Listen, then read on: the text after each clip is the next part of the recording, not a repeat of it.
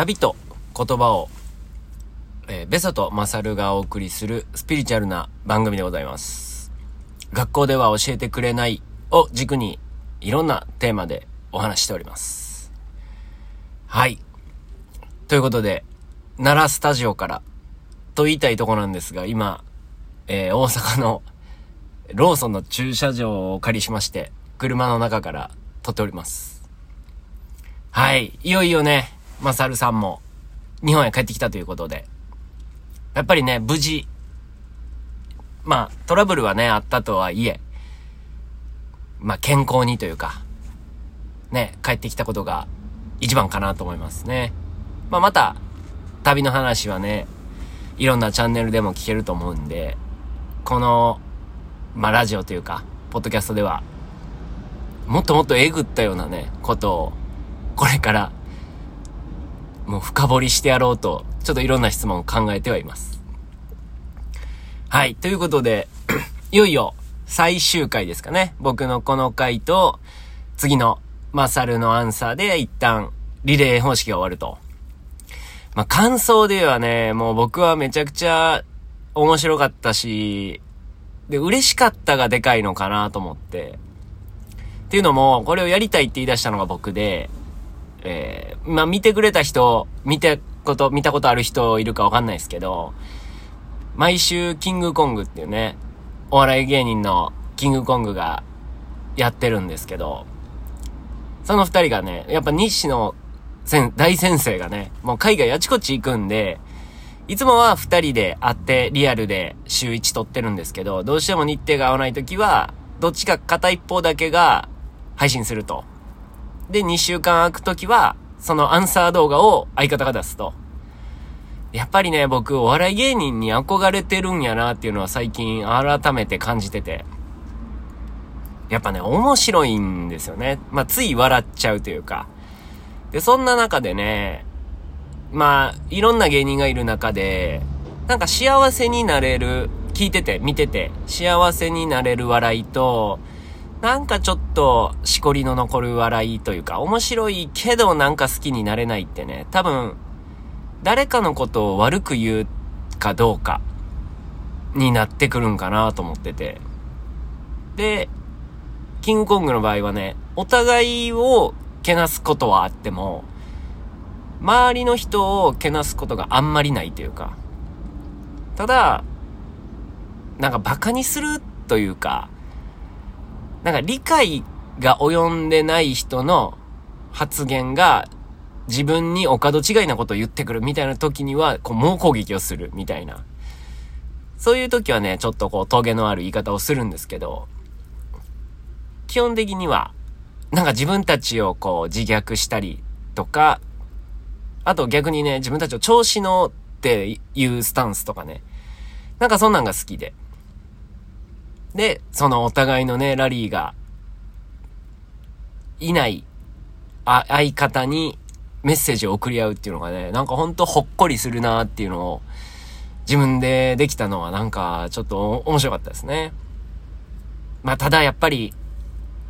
もっとこう、笑い、笑いの生まれるようなものをやりたいなとかも思うんですけど、やっぱプロみたいにうまくはいかんなと思いながら。なんですけど、まあ、このラジオ、ポッドキャストの旅と言葉っぽい感じでのラリーができて、またね、これからも、これができたってことで、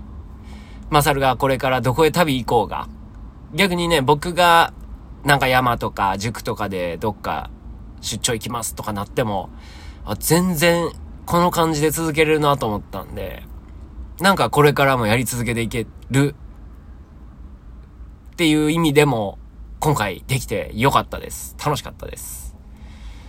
ね旅中、これのことにね、時間を割いてもらうのもどうかなーなんていうのもちょっとあったんですけど。まあその辺ね、また帰ってきてどうやったんか、あった時聞いてみたいと思います。ということで、ラストテーマですね。えー、国語、言葉としての、まあ思いを伝えるってどうなんですかねっていうのをね、喋っていこうかなと思うんですけど、これ僕が、えー、っと、まあ、小学生、まあ中学生にも喋ったりするんですけど、各教科をそれぞれ何者なのか説明して、どういうものなのか聞いていくんですよね。まあ国語って何？算数って何？理科って何？って聞いたらね、なんか大体何も答えれないんですよね。ほなら、じゃあなんでそれ習ってるんって聞いたら、大体やれって言われてるからなんですよね。だから、好きになりにくいし、面白くないし、やってる意味あんのってなるんですよね。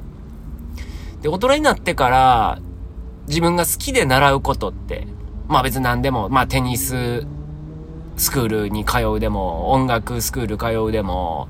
僕なんかやったらウォーキングのレッスン行ったり、まあ占いもね、先生のとこ習いに行ったりして、で、まあマサルとかやったらこう、バー、バーテンとしてレベルアップしたいからっていうので、バーに勉強させてくださいで働きに行くとか、結構ね、自分でなんか習いに行く人って、それをなんでやりたいかとか、それが何なのかみたいなのを考える時間が多いと思うんですよね。そしたら、いろいろ、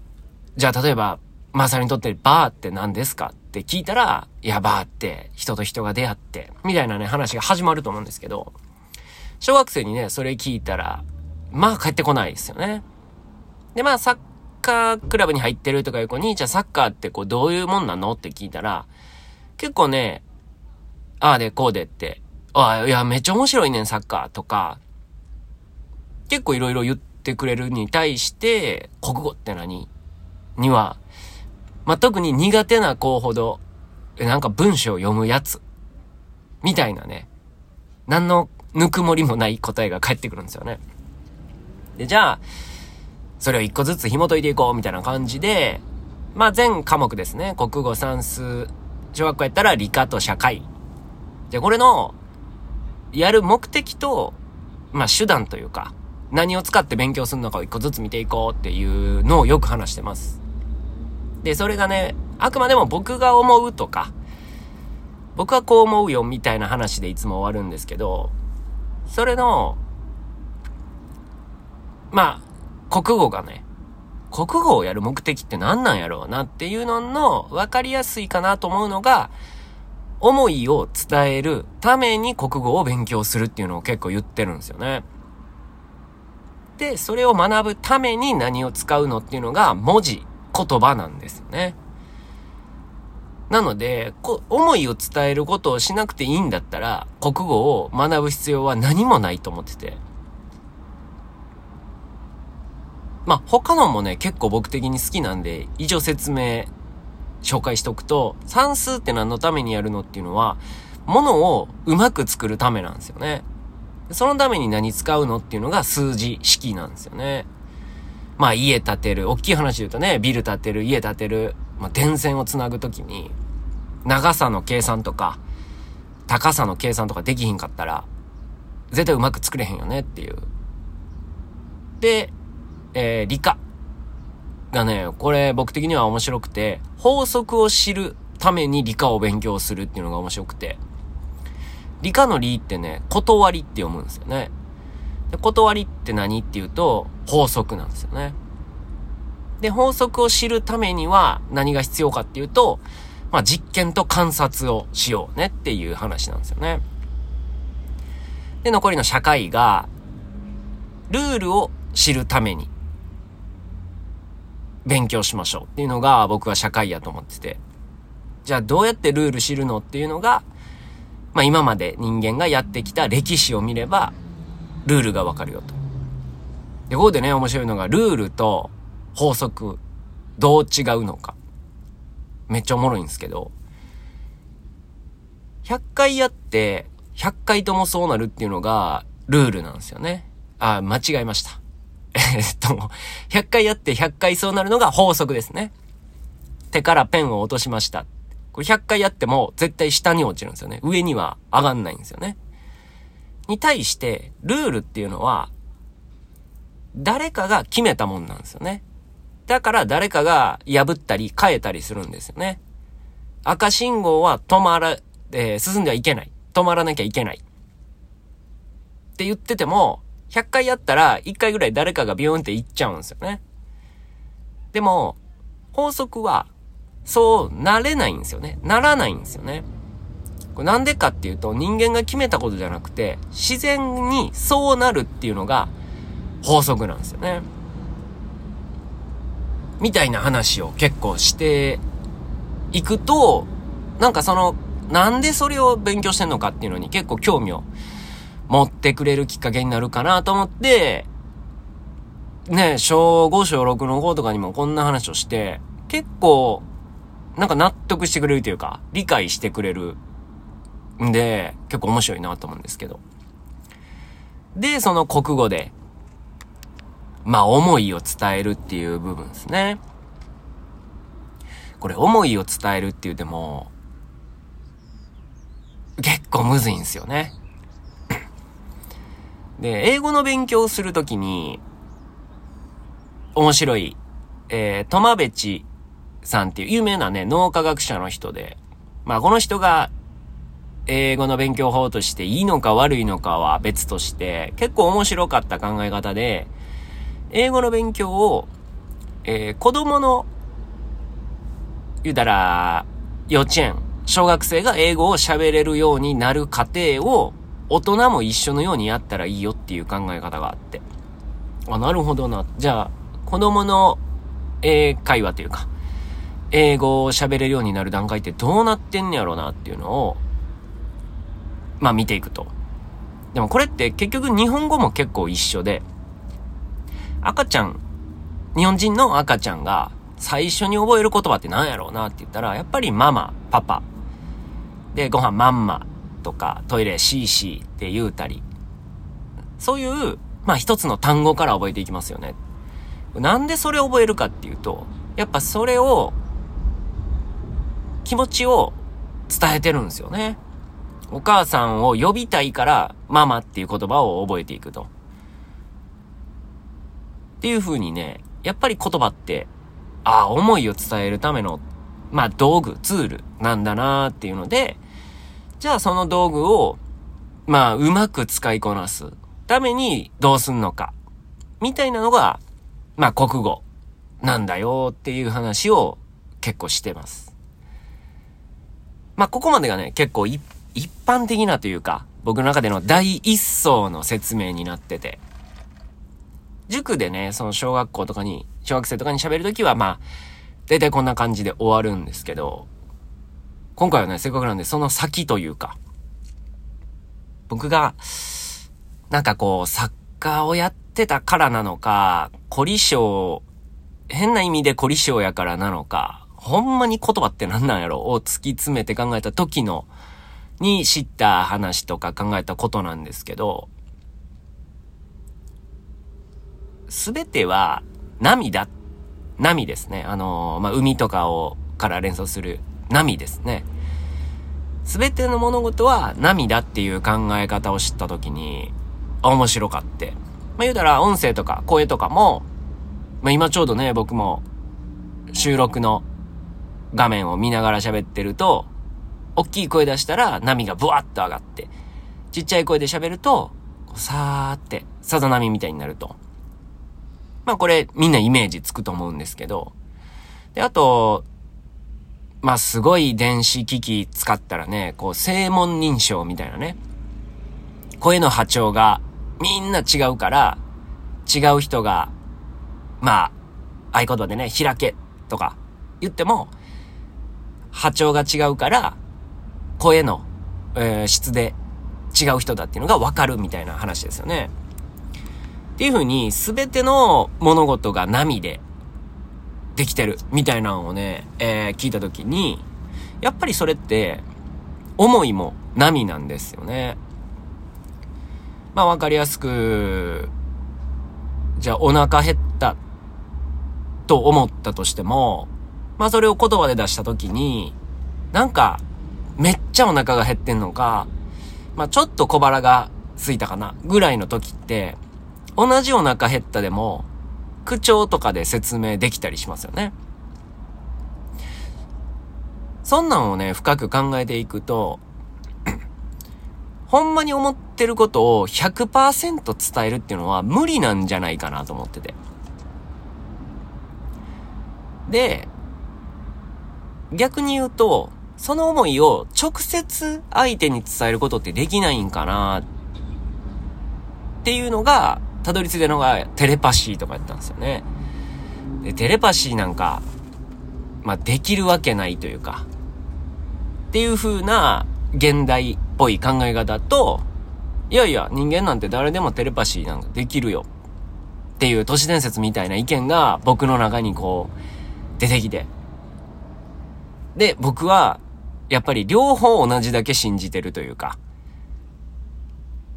まあ、今はだいぶできる寄りになってきて、91ぐらいなんですけど、まあ、それで言うとね、やっぱアイコンタクトとかって、ほんまに目見ただけで相手が何考えてるか、まあ、100%と言わんでも、大部分分かれるようなことってあると思うんですよね。そういう時って、思いを伝えるのに、何もいらないんですよね。言葉もいらなけりゃ、絵もいらない。音、音楽もいらない。みたいな感じでね。なんかね、そういうのを考えると、あ、言葉って万能じゃないんだなっていう。で、じゃあ、どうやって人って思いを伝える手段があんのかなって考えたときに、僕の中でのランキングはね、言葉結構低いんですよね。えー、他何みんな思い浮かべますかね？僕はそれ考えたときに、やっぱ絵、他にあるのが言葉の他に絵、で、音楽、あとは服、えー、まあ家具とか、まあ物。ざっくりこんな感じかなと思うんですけど、思いってやっぱ目に見えないもんなんで、うーん、わからない。それを目に見えるものに変える。で、絶妙なのが、音と、えー、言葉なんですよね。音と言葉って、口でとか楽器でやれば目に見えないんですよね。で、それを文とか楽譜に落とし込めば目に見えるんですけど。で、絵もまた面白くて、目に見えてんねんけど、言葉とかなんかこう捉え方がみんな違うっていう。で、やっぱ、そういう意味でアーティストってすげえなーっていうのをまあ感じたりするんですけど、それで言うとね、僕の中での、まあ先の序列というか、で行くと、一番、えー、思ってること、思いを伝えるのに、その思いから、まあ解像度やったり、純度が高く伝えれるのが、僕は1位音楽やと思ってるんですよね。まあ音楽、音。まあ言葉もね、それで言うと、その部分でかなり上位にはあると思います。なんで今回言葉を音声と活字に分けましょうか。なので、音楽、音声が1位ですかね。で、2位が、さっき言った絵なんですよね。絵の表情。まあこれもちろん上手い下手ありますよ。えー、まあ画家というか、が描く絵と、まあ僕みたいにこう、絵心がなく育ってきた人間が描いた絵と、えらい違いがあるんですけど、そういう意味で言うと、バラバラにはなっちゃうんですけど、2位が、絵、絵画、図になるかなと思いますね。で、3番目に活字が来て、4番目に物、服、みたいな感じになるかなと思ってます。なんでね、うーん、正直言うと、その目に見えないものを何か物に落とし込んだ時に、絶対純度は100%じゃないと思ってて。なので、それをやる作家って、むちゃくちゃナンセンスやなと思いながら結構ね、一作目の本やったり、ブログとか書いてるときね、ずっと思ってましたね。なんか、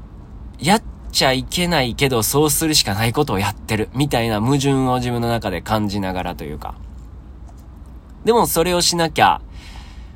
伝えれないってなんか虚しいな、みたいなね、感じやったんですけど、今はね、逆に、それもこう、いい意味で諦める？えー、斎藤ひとりさんっていうね、えー、スリムドカンで有名な人がいて、えー、年間納税、高額納税者ランキング、トップ10にずっといたような、今もいてるんかな？いてる人なんですけど、めちゃくちゃスピリチュアルなこと言いながら、物の物販ですごい売り上げを叩き出してる人なんですけど、ああ、そういえば世界の歩き方でもね、諦めるで出た回を聞いたんですけど、同じような感じで、斎藤ひとりさんも諦めるを喋ってました。で、その諦めるは、えー、やりたいことを諦めるというよりは、自分はそういう人間なんだから仕方ないと諦める。と開き直って、自分の人生が花開いていくよと。じゃあ、ビトンの財布、バッグが欲しい。けど買えない。と思った人は、ビトンのバッグを諦めるんじゃなくて、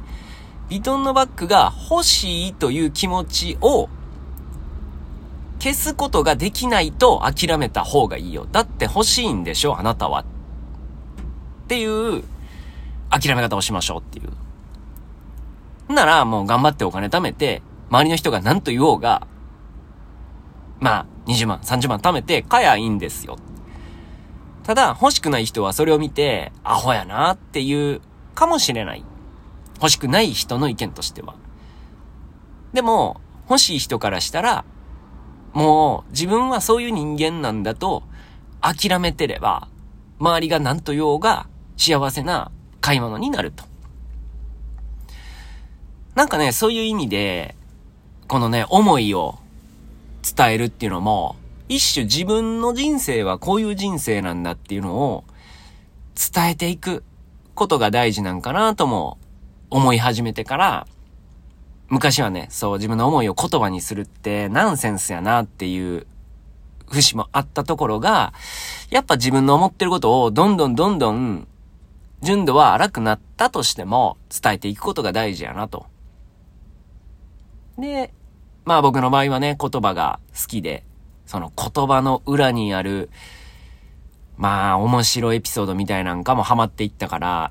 まあ漢字の成り立ちとか言葉の成り立ちとか、まあ大和言葉とか、なんかそんなんをね、うまーく取り込みながら、自分の思いをどんどん人に伝えていくと。で、その、やっぱ純度荒く、なんか勘違いされるのも、やっぱ嫌っちゃ嫌なので、そうならないように、えー、国語能力というか、日本語能力を高めながら、いろいろ伝えていきたいなーなんていうのは思いますね。なのでね、えー、まあベソはこういう人間だよって。まあこのチャンネルをね、聞いてくれてる人は、ある程度伝わってると思うんですけど、まだまだやっぱ出せてないなと思うんで、もっともっと出していこうかなと思います。最近ね、やっぱり、規制がね、いろいろきつくなってるとはいえ、やっぱね、YouTube でね、自分の色をめちゃくちゃ出してる人が、いっぱい出てきて、なんか僕はそれを見るのが最近めっちゃ楽しくて。まあ、都市伝説で言ったあかんことを平気で言う人やったり。ああ、なんか、え、なんかそ、何十万人、何百万人って見るような媒体で、そんな過激なこと言ってんねやと思ったら、